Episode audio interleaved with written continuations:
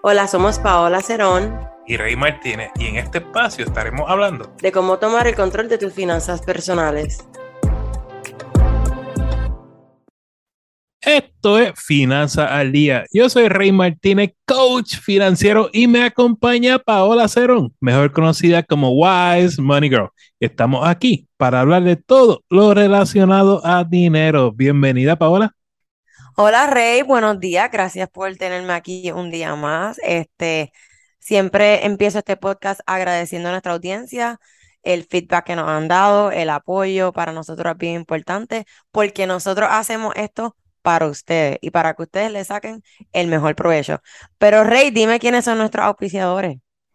El episodio de hoy es traído a ustedes por Barberías Tyros, comprometido con la belleza y la salud de nuestro amigo Javier. Lo consigue en Bayamón. Para más información, pasa por su Instagram, Barberías Tyros, la última I de Y. Y también, Paola, le queremos agradecer a nuestros Patreons, Mercedes, Maricela, Juliet, Rosy, Sairimar y José Luis. Si tú también quieres apoyar a Finanzas al Día con Paola y Rey, lo puedes hacer visitando la página patreon.com Finanzas con Rey. Bueno, Paola, vamos para el tema.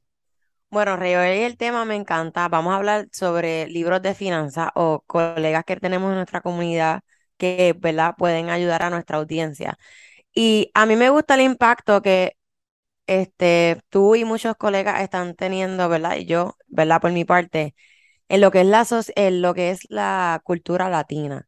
Recuerda que nosotros somos los que dentro de las finanzas personales somos los menos educados. Y tú sabes que la meta tuya y mía como coach, y, y yo sé que nuestros colegas están de acuerdo con nosotros, es que los latinos seamos más independientes en nuestras finanzas. Por eso, este, este tema eh, es tan importante para nosotros cuando nos hablan de dinero. Y yo creo que ya es un tema, Rey, no, no sé si estás de acuerdo, pero ya es un tema que se está haciendo más popular en la, en la cultura latina y veo gente interesada en aprender y esto a mí de verdad que me llena de mucha emoción. Sí, ¿Cierto, Rey? Sí, sí, es muy cierto. O sea, mira, eh, yo cuando yo comencé a, a, tocar el tema de finanzas personales con la comunidad latina hace 2014, 2013, ¿verdad? Cuando yo comencé en esto. Y, cuando yo comencé, era, todavía era un poco de tabú hablar de dinero. He visto por X y razón, quizás la generación que va subiendo o, situaciones que ya la comunidad latina está despertando, que se ha creado un interés genuino en aprender de finanzas, no por necesidad, sino por querer educarse. Porque antes, más bien, personas como yo, que lo admito, este tema para mí no me importaba. Por la necesidad me obligué a estudiar el tema. Pero estoy viendo que hoy en día están llegando más y más jóvenes que quieren aprender de, finanzas, no por necesidad, sino porque saben o de alguna forma algo le impactó, que, que quieren aprender sobre este mundo para estar financieramente estables más adelante o en su momento dado. Y estoy totalmente de acuerdo, Rey, porque las finanzas, yo sé que nosotros a veces, ¿verdad? Tomamos, eh, cuidamos nuestra espiritualidad, cuidamos nuestro cuerpo, pero también las finanzas son vitales, porque si uno no las lleva bien, no las entiende, esta, eh, la finanza puede ser un estresor. Y, y eso es lo que quiero con este tema, que la finanza es como una relación, es algo que tú vas desarrollando. Y es lo que siempre decimos tú y yo, Rey la finanza no es solo un número, la finanza es como tú, como tú siempre me dices, es comportamiento, es mentalidad. Y cuando nuestros clientes acuden a nosotros, tienen preguntas como, mira, ¿cómo puedo evitar el fraude financiero? ¿Cuál es una mejor, la mejor cuenta que puedo abrir? Este, ¿Cómo yo puedo manejar mis préstamos estudiantiles? ¿Cómo yo elaboro un presupuesto? Eh, si yo tengo varias metas, ¿cómo yo estoy ahorrando para esas metas? Estas son preguntas que nosotros como seres humanos tenemos que hacernos, ¿verdad? Y saber en qué, en qué conocimiento de, de ¿verdad? De finanzas estamos. So, hoy yo voy a hablar de algunos libros que a mí me han ayudado y cómo yo empecé y cómo yo me empecé a, a, enamorarme de las finanzas personales. Y el primero es, eh, es de una muchacha, eh, una, se llama Bolas Son, Es una muchacha, tiene una historia súper linda, eh, eh, ¿verdad? Ella viene de África, pero vive en Estados Unidos, pero tiene una historia y este libro es para, dedicado para mujeres, para esas mujeres que es, ¿verdad? Rey, no, Rey, tengo para todos, no te preocupes, pero este libro es, es desarrollado para las mujeres y a mí me gusta porque ella va en este libro explicando anécdotas, per- o sea, sus anécdotas, pero también escenarios de personas que ella ha ayudado o sea, que no tienen unos income tan altos, pero sí han logrado o saldar préstamos estudiantiles o deudas bien grandes o hasta ahorrar casi doscientos mil dólares o trescientos mil. Y como también este, ella cuando empezó en este journey, que estaba en la universidad, este, como esas cosas, ¿verdad? Viviendo sola, cómo subió esas tarjetas. Y ella habla mucho de ese comportamiento y cómo transformó esa mentalidad. Y el libro se llama Clever Girl Finance de Vola Sokunbi. Clever Girl Finance. Así mismo lo pueden buscar en Instagram. El segundo libro que a mí me impactó también es Broke Millennials. Tú sabes, como Wise Money Girl, yo voy más dirigido a los millennials. Cada coach tiene su eh, su audiencia. Rey es de todo. Rey para mí es all over the place y eso a mí me gusta porque Rey, como te habla con un millennial, como te habla con un baby boomer. Y eso me encanta de Rey. Entonces, es de Erin Lowry. Pero a mí me gusta este libro de Brock Millennial porque ella trae las finanzas, pero las trae de una forma sarcástica y graciosa. Y ahí ella te está explicando cómo, para que ustedes vean cómo es importante eh, eh, tu hogar cuando tú eres pequeño y ella te habla cómo su papá desde pequeña le, le ayudó a administrar sus finanzas y a pensar en cómo manejar el dinero. Y me gusta todos los ejemplos que ella tiene. De hecho, cuando ella para la universidad, ella quería ir a la universidad de sus sueños y el papá le dijo, o coge una que sea pública, que te puedo pagar parte del primer año y tienes eh, ayuda y, lo, y después de ahí te toca a ti. So, es como es como que, eh, como ella se va independizando y eh, actually ella vive en Nueva York, que sabemos que es una ciudad súper cara. Entonces, el tercer libro es Los secretos de la gente millonaria de T. Harv Eker. A mí me encanta este libro porque este libro grita Wise Money Girl por todos lados. Yo siempre he hablado de la mentalidad y yo siempre he dicho y lo sigo repitiendo que sin una mentalidad correcta, co- y sin una relación buena con el dinero, no vamos a llegar a donde llegamos. No es sentarte todos los meses a hacer un presupuesto e ir a los números. Es entender tu relación, entender esos miedos, vencer esos miedos y esas cosas que te, de tu niñez afectaron tu adulto y trabajar en esas metas. Pero nada, Rey, te dejo con tus libros porque si no yo sigo aquí, que a mí me encantan los libros de finanzas. Deja- Dejamos para ahora, nos, nos trae la biblioteca completa. No, yo, soy, ma- a mí, cuando, cuando las personas me, me dicen, Rey, dame unos libros para, para comenzar en este mundo de las finanzas, siempre, obviamente hay miles de libros, gente, hay miles, pero hay dos que si tú estás comenzando en cero cero cero debes de, de, de leer. Y empecemos por Padre Rico, Padre Pobre. Ese, quien, quien ha, de alguna forma, tiene alguna filosofía de finanzas, ha leído este libro. Y, y el concepto es súper fácil, es cómo tener libertad financiera a través de la, de inversión. O sea, los inmuebles, ser dueño de negocios y el usar tácticas de protección financiera orientado a crear un interés público en las finanzas. ¿Qué pasa?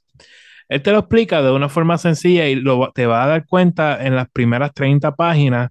Te comienza con la historia del de un padre que trata de educar a sus hijos y cómo se relaciona eso al mercado laboral de hoy. Y es súper interesante cómo la gente está dispuesta a hacer un trabajo, eh, pues a veces con poca paga, pero por necesidad y cómo romper con ese esquema. Así que el libro es muy interesante, por lo menos para comenzar tu, tu jornada. Luego, eh, transforma tu finanza en 30 días a través de lo que es mi mentor y mi amigo Andrés Gutiérrez. Eh, Andrés tiene casi 20 años en esto de las finanzas personales y, y poner 20 años de finanzas personales en un libro no es fácil. Él lo logra hacer, obviamente, de una forma concentrada y dirigido a la comunidad, comunidad latina, que, que aquí es que va el detalle, o sea, inmigrantes, personas que recién llegan a los Estados Unidos o donde quiera que el país que tú estés, cómo comenzar. yo he sido testigo, porque lo he visto eh, como coordinador de su curso de paz financiera, donde miles, miles de familias han cambiado con el plan que él enseña, que viene siendo el mismo plan que yo enseño, y por eso creo en, en este plan, porque he visto tantas familias cambiar que, que esto funciona. Y, y esto va atado a tres pilares, ¿verdad? Para cambiar tu finanza en 30 días. So, no se trata, fíjate, él no habla de cómo ser millonario, él lo que te dice es cómo establecer tu finanza, cómo tener paz sobre tu finanza. Hay un montón de libros para que te enseñe a ser millonario, pero lo, la base, la base es bien importante, así que por eso es que recomiendo Transforma tu finanza en 30 días de Andrés Gutiérrez. Rey, me encantó eso que dijiste de que tú has visto cómo muchas familias se han transformado y has tocado, eh, ¿verdad? Eh, yo sé que tú has tenido un montón de clientes y yo he aprendido mucho de ti porque tú sabes que para mí tú también como coach eres mentor y eh, me inspiras mucho. Y en verdad, nosotros como coaches cuando vemos vidas cambiando o personas ya sean solteras, casadas, conviviendo, como sea, eh, nosotros como, como coach, ver al, al, final el resultado de todo lo que nosotros hemos puesto, pero que también nuestros clientes ponen de, de, de su parte, es gratificante. Y más bien porque se han, o sea, han confiado en nosotros, se han dejado llevar y han hecho eh, su parte, porque nosotros somos unos coaches y nosotros somos guías, pero todo depende de ustedes los clientes y por eso traemos estos libros de finanzas que esperemos que, ¿verdad?, les sirva, les ayuden en este camino y que sus finanzas estén en orden. Yo soy Rey Martínez y te quiero invitar al curso de los 7 pasos para el éxito. En este curso vas a aprender un plan probado para pagar tus deudas de la forma más rápida y ahorrar dinero para tu futuro. Ya es hora de querer cambiar tus finanzas personales, aprender a vivir una vida libre de deudas y a ganar con dinero. Cuando las deudas no te aguantan, nada puede detenerte de realizar tu sueño. Tú lo puedes lograr. Solo necesitas un plan que funcione y yo te lo quiero enseñar. No te lo puedes perder esta oportunidad. Visita mi página finanzascorrey.com para que te registres hoy. Y como regalo a ti oyente, quiero que uses el código FC R50, repito, FCR50 y va a obtener un 50% de descuento al pagar. No hay excusa. Te espero en mi página finanzascorrey.com. Cada podcast estaremos contestando al menos tres preguntas que nos llegan, tanto por el podcast o por las redes sociales. Y aclaramos que toda información es para uso educativo. Siempre consulten con un asesor financiero o con una entidad bancaria antes de tomar cualquier decisión financiera. Bueno, Rey, nuestra primera pregunta es de Ángel y dice así, donde trabajo es por comisión, pero el supervisor esconde mucho la comisión. ¿Qué hago? Quiero cambiar de trabajo. ¿Cómo hago este cambio inteligentemente? Ángel, yo sé que esto sucede más de lo que, como yo siempre digo, estas cosas suceden más de lo que uno quisiera admitir que pasan porque incluso yo en una parte de mi vida también la pasé. Uno cogía una comisión y pensaba que a fin de mes tú ibas a cobrar una comisión y te deducían unas cosas que, que uno decía, ven acá, pero tú nunca me hablaste de esto. So, ¿qué es lo que te recomiendo? Mira, yo creo que es hora de cambiar de trabajo, eh, pero hay que cambiar de trabajo inteligentemente. La forma de hacerlo es cuando llegues a la casa, comienza a repartir resumen y busca un trabajo que te pasiones, que, que, que de verdad te, que sea tu pasión y que ganes lo suficiente o más de lo que estás ganando ahora. Tan pronto vaya a la entrevista, te aprueben, te, te acepten el nuevo trabajo, pues comienza a hacer la transición para el nuevo trabajo. Pero no dejes el trabajo que tienes ahora a menos que realmente te esté robando, porque eso es robo. Eh, y, y que puedas hacer esa transición de una forma inteligente para el nuevo trabajo. Bueno, Rey, nuestra segunda pregunta es de Fabiola. Dice, gané 250 mil el año pasado y no sé a dónde fue. Bueno, Fabiola, yo, lo primero que yo haría en este caso, porque si tú ganaste esa cantidad de dinero y no sabes qué pasó, yo iría para atrás y se escucha como que, wow, pero yo haría un monitoreo de gasto. Y lo primero que yo ah, observaría es tu comportamiento, en qué gastaste, a dónde se fue más, eh, este, el dinero. Y si tú no sabes, tienes que monitorear tus gastos. Yo me imagino que en tu cuenta de banco te puede dar como que por categorías de lo que gastaste. Entonces, de ahora en adelante, una vez tú monitorees tus gastos y tú sepas dónde gastaste más, trabajar con esa mentalidad y ese comportamiento. No castigarte porque ya no sabes dónde está ese dinero, pero qué tú puedes hacer diferente para cuando, ¿verdad? Este próximo año te entre la misma cantidad de dinero, tú sepas manejarla. Bien, y como siempre dice Rey, diferenciar entre necesidad y, eh, ¿cómo era lo otro? Este, Capricho. capricho, capricho. So, buscar cosas que, que tú sabes que necesitas y eliminar las que no sean prioridad en lo que tú organizas tus finanzas. Bueno, Rey, nuestra tercera pregunta. antes, antes de seguir, Ah, va- vamos a ver con el tema de Fabiola. So, señores, vamos. ¿A quién le pasa? ¿A quién le 250 mil dólares pasaron por tu mano y tú no sabes ni tienes idea a dónde se fue? O sea, eh, eh, la palabra irresponsable se queda corta a nivel de que no supiste hacer, tener control, por lo menos anotar a dónde se te fue el dinero. Y perdóname que, que, alce la voz, pero es que el sentido que, que 250 mil dólares pasaron por tu mano y tú no sabes decir a dónde se fue ese dinero, de verdad, yo espero que te diste las mejores vacaciones de tu vida. Pues yo no sé en qué uno gasta 250 mil dólares, Paola. A menos, que, a menos que te compraste una casa, algo, ¿verdad? Salió, salió Papá Rey ahí.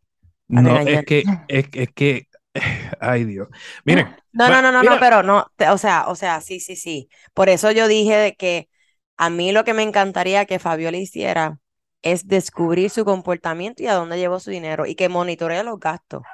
Porque lo, cuando tú monitoreas tus gastos, tú sabes a dónde van. Ahora mismo ya no sabe para dónde fue. Pero yo me, imagino que hay un registro de los gastos que ella hizo en su cuenta. Ella puede saber, mira, comida, zapatos, viaje, I don't know, lo que sea. Paola, si esa nena hubiera puesto 40 mil dólares en un fondo índice a 30 años, ella tuviera a su edad de retiro 1.4 millones de dólares. Uh, es verdad. Y que me da un poquito de eso. Embuste, embuste. O sea, simple, por eso, por eso es que, por favor, despierten. O sea, vamos a ser inteligentes con las inversiones. O sea, Fabiola, you got this. Y vas a salir de eso. Y yo sé que ya el año que viene vas, a- bueno, el año que viene no, es- ya tienes que estar manejando tus finanzas súper bien. Empieza con monitoreo de gastos. Yo tengo Sí. una, yo tengo una página de monitoreo de gastos como un spreadsheet en mi cuenta de Instagram, Wise Money Girl, por si lo quiero usar de práctica.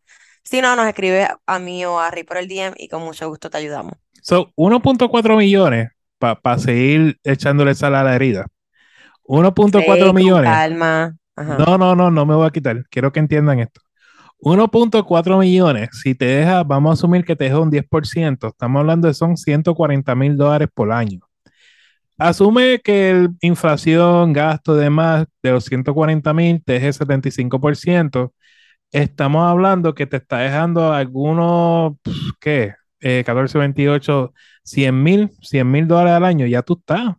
Si, si te pasa lo mismo, oye, y, y no se crean, Rey Martínez hace 10 años atrás era la persona que a la hora de ver su W2 venía una cantidad de dinero y no sabía, decía, pero ¿y todo este dinero dónde está? Que yo no lo veo, ¿verdad? Y es, y es como dice Paola, es la falta de presupuesto, la falta de ser eh, responsable, de ser maduro, de ser adulto con tu dinero, comenzar a hacer un presupuesto, comenzar a monitorear tu gasto y ahí tú vas a saber a dónde se va tu dinero, pero por favor, que no pasen 250 mil dólares por tus manos y tú no sepas a dónde tú vas, eso es ser irresponsable. Punto. Rey, vamos a calmarnos. No, Fabiola, todo va a estar bien, Rey. Monitorea tus gastos. Ok, Rey, nuestra tercera pregunta es de Leiliam.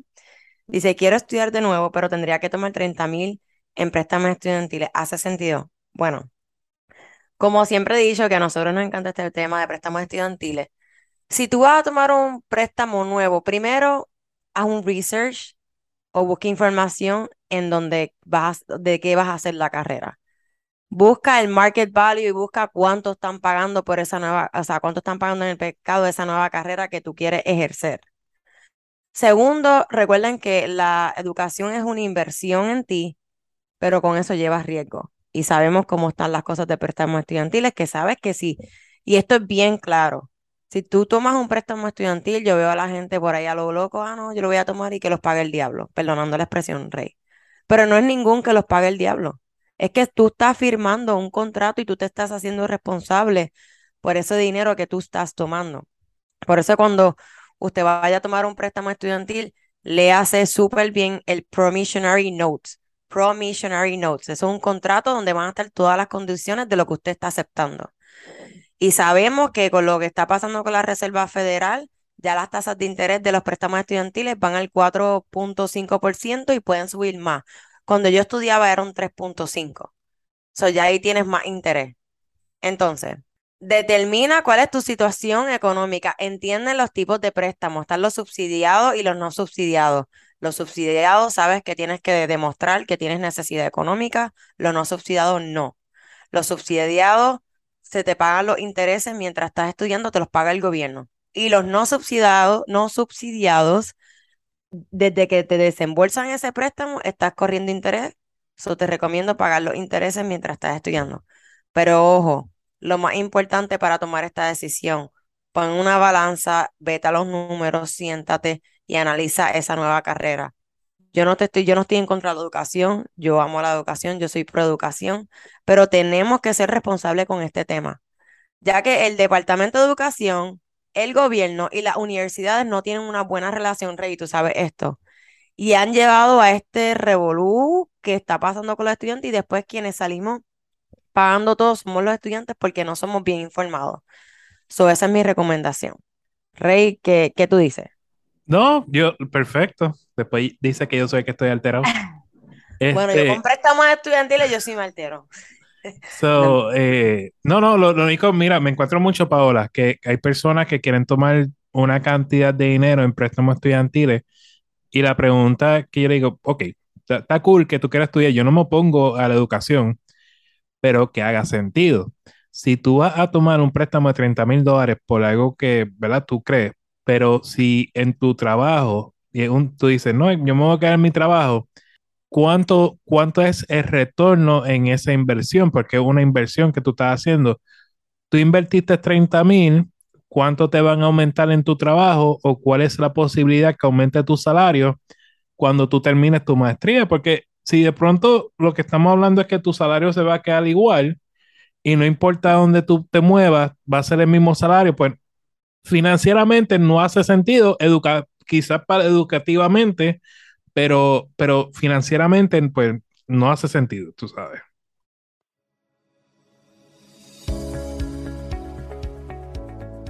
¿Estás buscando asistencia personal en el tema de las finanzas? Tanto Rey como yo ofrecemos servicios de coaching. Para contratarme me pueden conseguir en Wise Money Girl en Instagram y a Rey lo pueden conseguir en su página web Finanzas con Rey. No te esfuerces por ser exitoso, más bien por ser de valor. Albert Einstein. Señores, queremos agradecerte por el tiempo que nos has regalado porque sin ti, Wise Money Girl o Finanzas Correy no existirían. Si te agrada este contenido, te invitamos a darnos cinco estrellas en el podcast y dejarnos un comentario para seguir creciendo en esta comunidad. A Paola la consigues bajo Wise Money Girl en Instagram y Facebook y Finanzas Correy en las diferentes plataformas sociales, también en la página finanzascorrey.com. Señores, recuerden, vivan como nadie para que luego puedan vivir como nadie y sobre todo sueñen en HD. You got this.